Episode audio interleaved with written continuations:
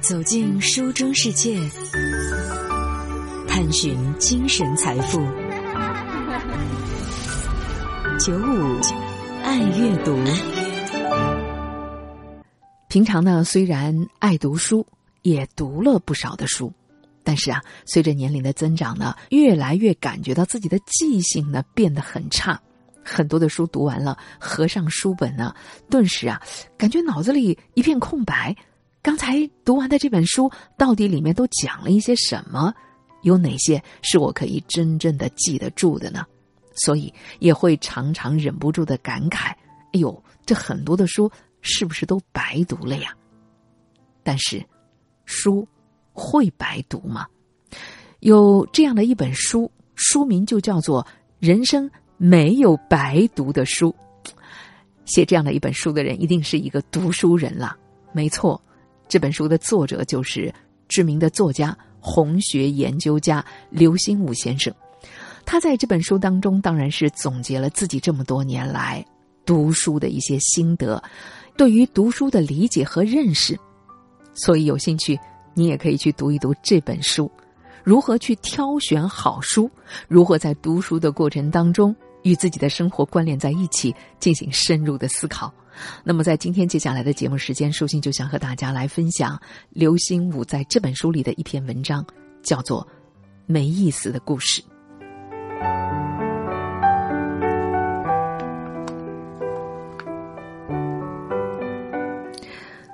俄国有一个叫做安东·巴普洛维奇·契科夫的伟大作家，当然了，他是世界公认的短篇小说的圣手，而且同时还是一位出色的剧作家。契诃夫有一篇经常被忽略掉的小说，叫做《没意思的故事》。不过呢，虽然小说的题目叫《没意思的故事》，而我读过了以后觉得特别的有意思，得静下心来慢慢的读。这篇小说讲的是一个功成名就的科学院的院士，他呢什么都有了，不愁吃不愁穿的。可是呢，在步入晚年以后，就是觉得很空虚。那他的妻子呀。已经伴随着他走过了很长的一段人生之路。开始的时候还好，可是后来呢？他的妻子逐渐的沉迷于丈夫获得的那些名利地位，人呢变得很庸俗。其实契科夫的小说和戏剧一个贯穿性的主题就是反庸俗。他的作品不断的提醒我们要懂得，人活在世界上是很容易流于庸俗的。那什么是庸俗呢？在我看来，庸俗就是把现实社会当中的名和利看得特别的重。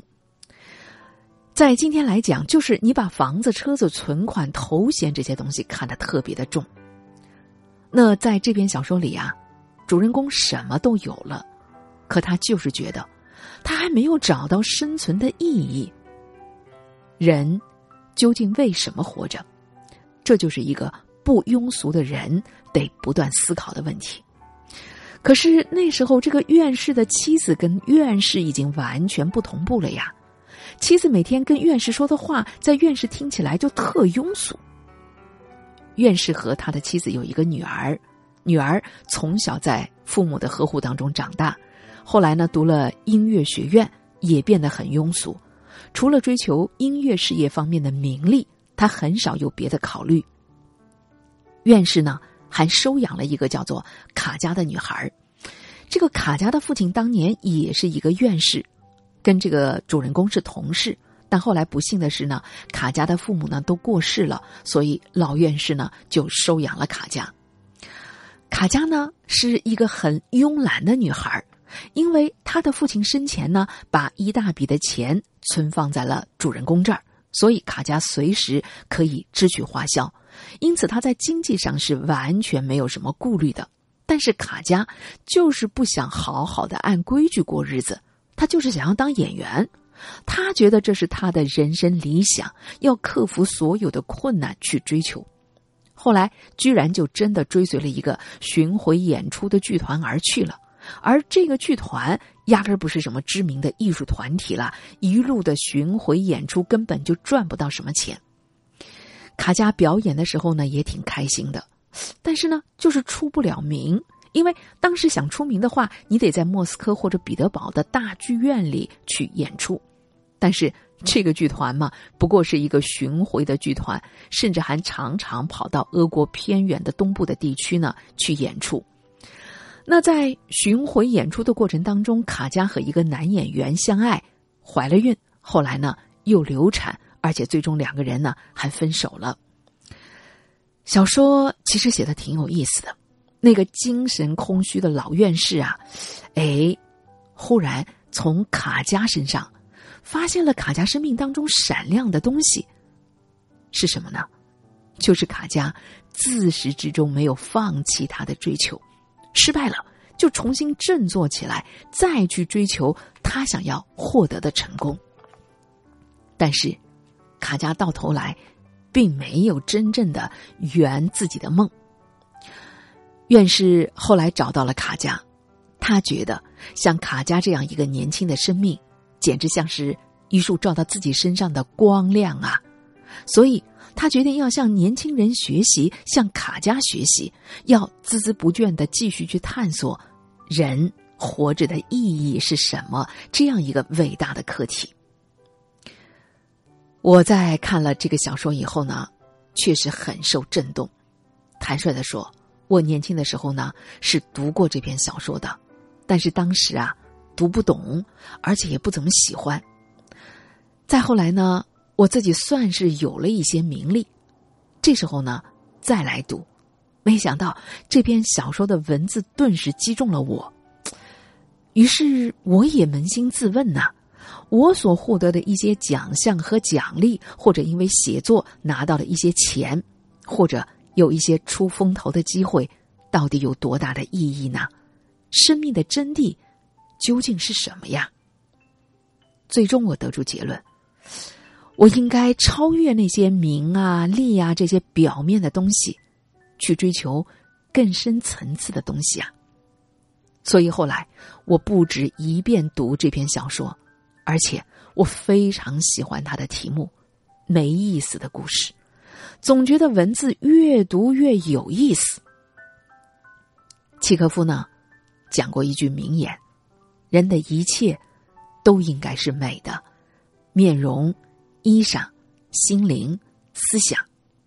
确实，契诃夫的小说还有剧本呢，就是始终体现着这样的一种精神。所以，作为一个读书人，我个人的体会是：阅读文学作品最好不要只是追逐那些最新和最时髦的东西，新的东西确实得接触。其中有一些作品，阅读了以后呢，可能会让你的灵魂更上一层楼。但是，那些已经经过了若干代人阅读检验出来的像黄金一样经典的作品，就像是契诃夫的短篇小说，还有他的戏剧的剧本，真的永远都不过时，是值得一读再读的。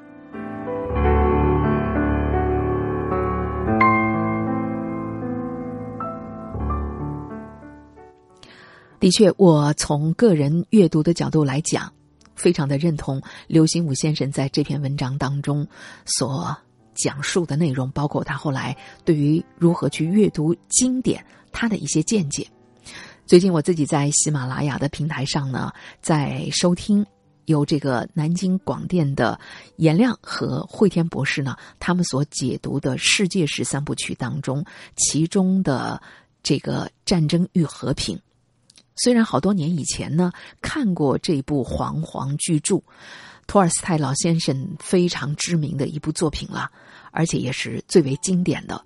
但是，确实在今天这样的一个年龄，再去听一听他人的解读、品读，心里对很多事物的理解，终归有了太多的不一样。所以，有一些经典是值得一读再读的。人生是值得反复的去咀嚼、去品味的，就像前面吴晓波先生在他的《一只蜘蛛一生织几张网》的这篇文章所讲到的，我们确实得想一想：我是哪一种蜘蛛？我这一生在结着什么样的网？我是否有勇气逃离当下的这张网呢？我这一生有没有超越了名利之外逃脱庸俗的那些能力呢？我有反复的去思考，人活着到底是为了什么吗？好了，这或许也是我们这档阅读类的节目存在的意义所在吧。